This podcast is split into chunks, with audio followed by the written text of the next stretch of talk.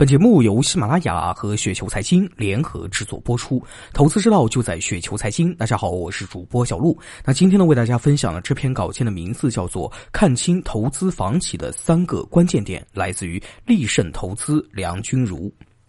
没有一个行业呢，像房地产那样啊，几乎每天都被利空轰炸，市场对房地产的预期也达到极度悲观的地步。但事实是一些龙头房企呢，正处于最好的时代。看清主要矛盾，才不会因为次要矛盾而迷茫。净利润等于销售的收入乘以净利率。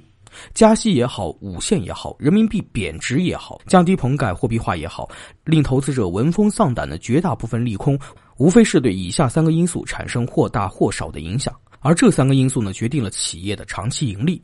若所投房企呢，这三个要素无忧啊，则可以安心的持股。第一点，销售收入，行业集中度的快速提升，决定了即使行业不增长或萎缩，龙头营收呢都能够持续大幅的增长。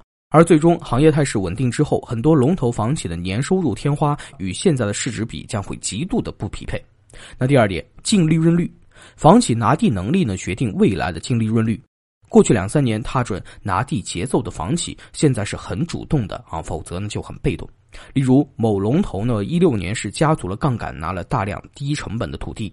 未来无论怎么调控，极端情况，即使房价下跌百分之二十到百分之三十，那真的是这样的话，估计中国的经济呢就要崩溃了啊！政府呢又要开始救楼市了，都会因为足够低的一个成本而有不错的净利率。这跟投资的道理呢是一样的，估值足够低的时候买入，就会拥有很大的安全边际。那第三点，现金流。现在是资金成本和地价高的时候啊，节奏好的房企呢，大幅减少拿地，加速销售回款。虽然呢减少拿地，但是由于土地储备充足，同时呢成本低啊，现金流呢比较充足。